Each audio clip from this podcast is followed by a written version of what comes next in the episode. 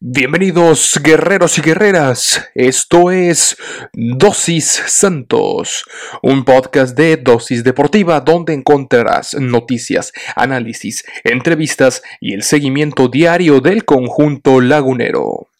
Yo soy Juan Carlos Flores Turrubiates y diariamente te administraré tu dosis Santos. Recuerda que puedes sintonizar nuevos episodios de lunes a viernes a través de Spotify, Anchor FM, Apple Podcast, Google Podcast, Breaker y Radio Public. Sin más que agregar, comenzamos.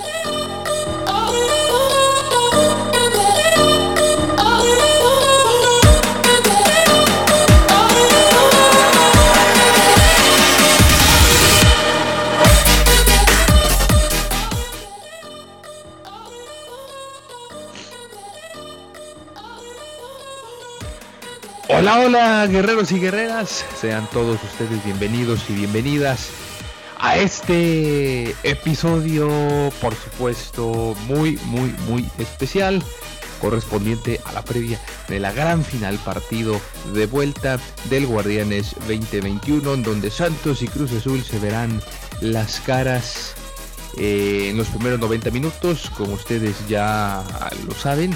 Santos perdió por la mínima en casa 1 por 0. Eh, un estadio, hay que decirlo, a reventar. Eso es algo de las cosas que, hijo, no, no, no, lo vi tan bien. 70% de afición la que, la que permitieron en el estadio, pero bueno, las autoridades de salud ya, eh, ya quedará en, en, ellos esa, esa decisión. Eh, en el Estadio Azteca ya ahorita hablaremos, por supuesto, de, de la afición que, que estará presente, los Cruz Azulinos, que intentarán romper por fin la sequía de 23, 24 años que ya tienen sin ser campeones. Sin embargo, está un equipo ahí como lo es el Santos que créanme cuando les digo que Santos hizo un mucho mejor partido en, el, en la ida. Eh, vamos a ver si pueden cumplir con la con la vuelta y quitarse la espinita. Sabemos que a lo largo del torneo y de la liguilla Santos ha sido un equipo que las visitas las ha sufrido y en esta liguilla específicamente, ojo, hay que tomar en cuenta el siguiente dato. Santos lleva en la repesca ganado un partido, eh, dos, dos, dos, dos, victorias que se, bueno, tres victorias que sería contra Gallos, contra Rayados y contra eh, Puebla un empate contra Rayados y dos derrotas consecutivas contra el Puebla de visita y en casa contra el Cruz Azul en esta gran final. Hay que tener en cuenta esos datos y para hablar de esto y más tenemos por supuesto a Jorgen González, eh, claro que sí, quien nos estará acompañando y dándonos su punto de vista y su opinión respecto a esta gran final del fútbol mexicano. Mi estimado Jorgen, ¿cómo estás? Un gustazo tenerte en este, en este episodio de la gran final, uno de los eh, episodios más importantes aquí en Dos y Santos modo guerrero súper activado. Saludos Juan Carlos, saludos a la afición guerrera. Eh, sí, eh, fíjate, yo insisto, yo, yo, ya sabes, yo en el deporte en general, yo soy un romántico, yo me pongo, yo me, soy, yo me pongo así con la melancolía a veces a hablar, y yo me acuerdo cuando, cuando eh, me invitaste, la, la primera invitación que tuve a este que es tu espacio, este gran espacio de los guerreros, eh, y hablábamos del Santos, eh, de, ese camino. Hoy, fíjate, nada más estamos en esta final, no a lo mejor como en el, en el, en el escenario que nos gustaría eh, más, que le gustaría más a la afición guerrera, pero fíjate, hoy ya estamos en una final, nada más y nada menos, otra final contra Cruz Azul. un gran saludo para ti nuevamente, Juan Carlos, para la afición guerrera. bueno, ya veremos qué es lo que va a suceder. está complicada, sí, pero también el rival es Cruz Azul y, también hay historia. claro que sí, justo es lo que con lo que iba a empezar, mi estimado Jürgen.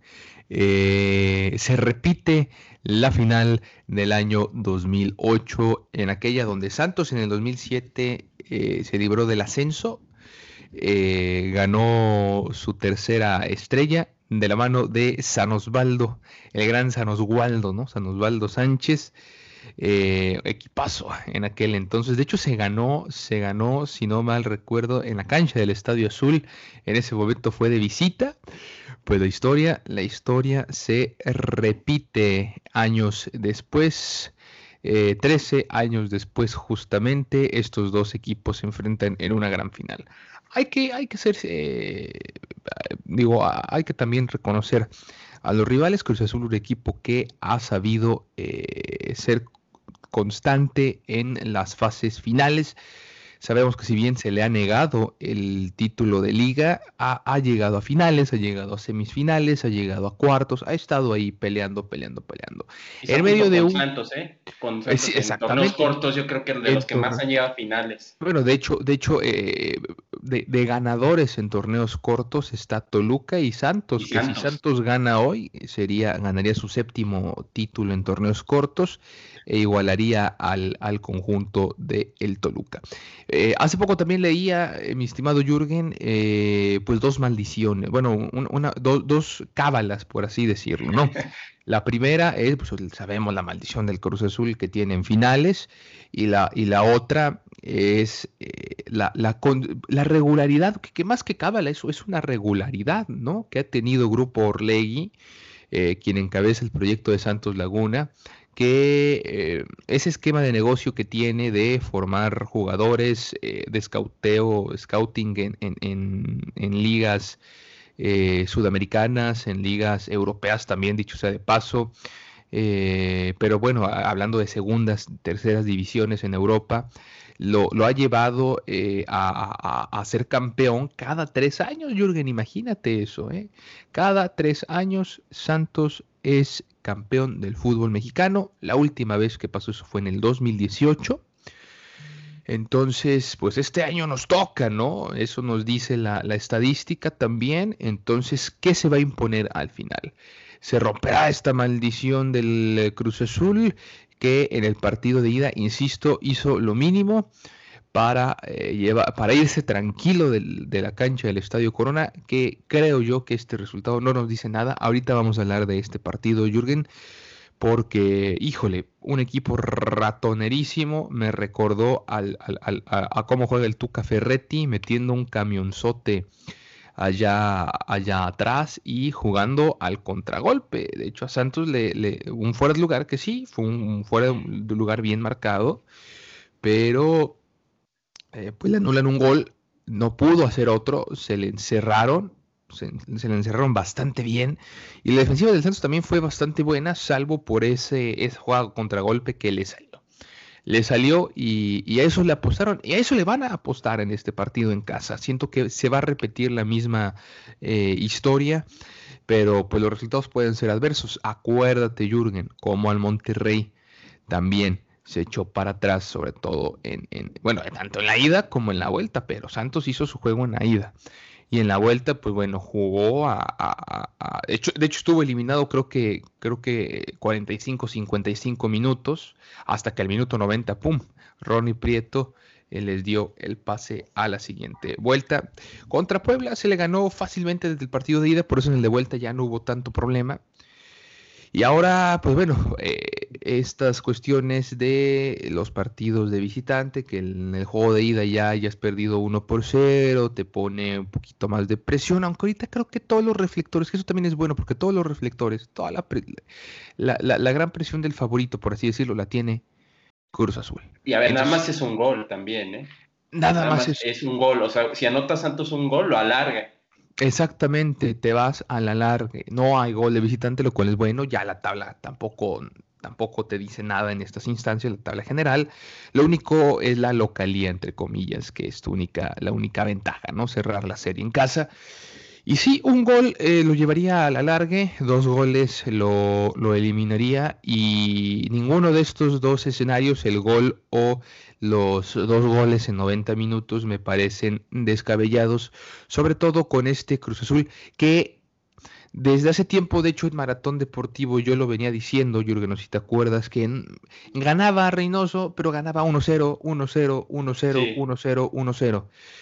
eh, no me, no, no, no, no, no, no me, no me, eh, no me convence eso, ese tipo de marcadores. Sí, digo, es importante ganar como sea en el fútbol, a veces eso es importante, pero... Y para lo de Cruz Azul, pero para, lo que es Cruz Azul sí, no, no, no me termina de, convencer mucho. No sé tú, mi estimado Jürgen, cómo, cómo, cómo lo veas. Sí, eh, fíjate, eh, justamente también eh, algo que, que, yo veo en, el, en este parado de Cruz Azul es de que es muy defensivo, como mencionabas tú, ¿no? Muy defensivo. Eh, suele, no suele ser un equipo que te golea, es, es, unos, por ejemplo, le llaman, porque por ahí escuché comentarios de algunos colegas, que coinciden en el punto de lo defensivo, pero ya el darle esos motes ya no coincido tanto, le llaman que juega a veces hasta a la italiana o a la uruguaya, ¿no? De, digo, hay diferencias, ¿no? Ahora sí que entre los perros hay, hay, razas. exactamente. Eh, yo más que a la italiana, yo diría como medio a, la, a la, ratón, ¿no? A la, a la ratonero eh, en este último juego. Pero fíjate, algo antes de que se me olvide, Juan Carlos, me gustaría comentar en este espacio, que yo como he dicho, ¿no? A veces soy nostálgico y, medio histórico en, este, en lo que es el deporte, y me gustaría recordar, eh, recordar ese cuadro que jugó contra, en el Clausura 2008, de aquella primera edición, ¿no? De la final de la que vamos a ver hoy, que esta sería ya la segunda. Y fíjense nada más, era un equipo quizá distinto, quizá en cuanto a números, en cuanto a finanzas, a lo mejor también distinto, o sea, más billete, vamos a llamarlo así, hay que mencionar que, y, ya lo, y tú bien lo dijiste, ese cuadro había sido formado para salvarse del descenso. Y fíjense, ¿eh? yo, ya lo adelantabas tú, Juan Carlos, en la portería San Osvaldo, Osvaldo Sánchez ahí eh, en la portería, Fernando Ortiz, Jorge Estrada, Fernando Arce, Walter Jiménez, Daniel Udueña, Cristian Benítez, Edgar Castillo, Rafa Figueroa, Matías, el, el Bozo Polar y Juan Pablo el Chato Rodríguez habían sido, ¿qué cuadro, eh? ¿Qué cuadro había sido ese que jugó en el 2008? Sí, un cuadro muy distinto al que hoy juega. No estoy, no sé si llamarlo, eso ya sería para, igual, no sé, para, para la plática, ¿no? Una plática más profunda, eh, este plantel que se tiene hoy y el plantel pasado. Definitivamente digo, la inversión que tuvo ese plantel había sido demasiada, ¿no? Por el tema del descenso, pero un equipazo, un equipazo el que, el que tenía el que tenía en aquel entonces el equipo de Santos. Y mira, y repasamos rápidamente el del rival de aquel entonces, porque había sido Josgar Gutiérrez, ¿no? Que ahí yo insisto, eh, por ahí hubo algún problema, eh, eh, era Jorge Marcarián, tuvo un tema el Conejo Pérez con Jorge Marcarián, y yo creo que ahí fue uno de los primeros errores que tomó Cruz Azul, no haber dejado al Conejo en aquel entonces. Julio el Cata Domínguez, que justamente es el sobreviviente, ¿no? El, de los, son, de los 22 jugadores es el sobreviviente de aquella final que va a volver a jugar seguramente en el Azteca. Sí. Torrado, Gerardo Torrado, que hoy ya está en selecciones nacionales, Cristian Riveros, Carlos Bonet, Miguel Sabá, el Jimmy Lozano, que hoy es entrenador de, divisiones inferiores de la selección. De la, exacto, de la, de la Olímpica. De la Sub-23, sí, sí, sí. Exactamente. Eh, Joaquín Beltrán, eh, Nicolás Vinieri, César Villaluz y Gerardo Lugo habían sido eh, los que habían alineado Cruz Azul eh, en, el juego que se jugó en el Estadio Corona, ¿no? En el viejo Estadio Corona. Armando Archundi había sido el, árbitro y, bueno, había sido TV Azteca, ¿no? Televisión Azteca quien habría dado esa transmisión en aquel entonces. Fíjate, ¿qué, qué, qué nombres de Santos, sobre todo haciendo énfasis en Santos, que tenían unos nombres que, bueno, eh, equipazo, equipazo aquel, eh, aquel lagunero, Juan Carlos. No, imagínate. Y vamos a ver cómo ha cambiado, ¿no? con el paso del 13 años después. El único que dice es el Cata Domínguez, 13 años después. Eh, ya el, el, veteranazo, el Cata Rodríguez. Ahorita quién está en la puerta. Bueno, está un veterano también en, en, la, en la portería, quien es José de Jesús Corona, ya con, con 40 con 40 años de edad, pero que no los parece en absoluto, parece un, jugador de 31, 32 años, un portero de esa edad. Y luego eh, eh, está, pues eh, sí, Aldrete, Adrián Aldrete, también un hombre que, ya tiene un, gran paso y un gran recorrido por...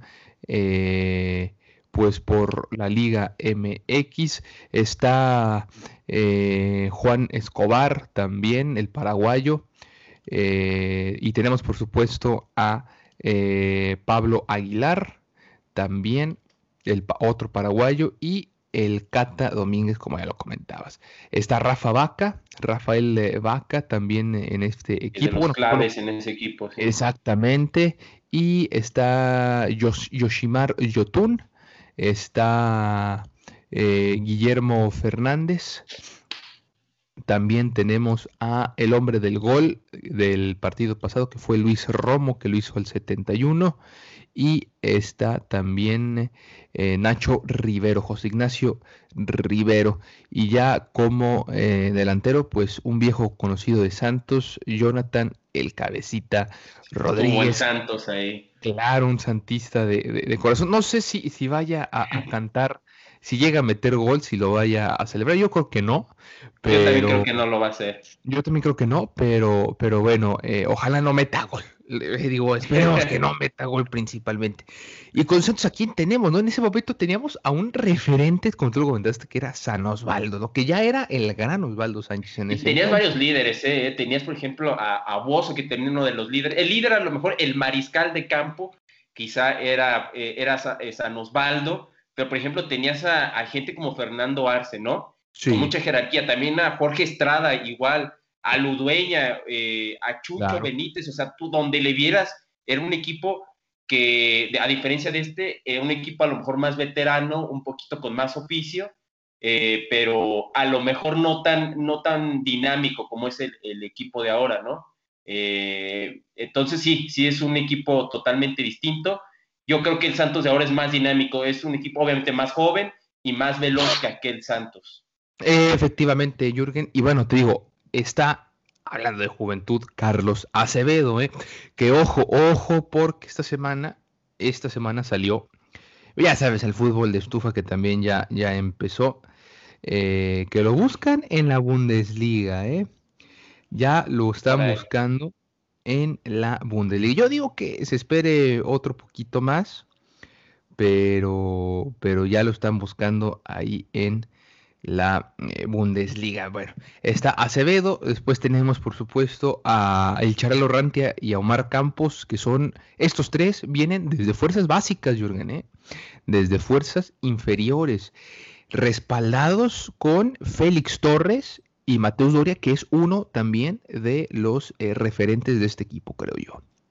Sí, eh, es uno de los referentes. Eh, por ahí, pues, por ejemplo, no, no tuvo, tuvo un buen partido, nada más ese detalle, ¿no? El del gol quizá, donde yo creo que, que ahí corrió con mucha suerte el jugador azulino, que si mal no recuerdo había sido Romo, Romo, que, digo, fue una buena jugada, pero con un poco de suerte, ¿no? Le favorecieron ahí los remates. Por ahí quizá eh, uno de los mejores eh, jugadores de Santos fue Doria, que en ese, en ese momento debió haber tapado eh, con mayor fuerza el, balón, lo tapa, pero le, termina dando el rebote al jugador de, Cruz Azul, a Roma en este caso, y bueno, y anota el gol, ¿no? Pero sí, como quiera tiene estandartes muy importantes, ¿no? El mismo Acevedo, Gorrearán también, Sí. el Mudo Aguirre, que con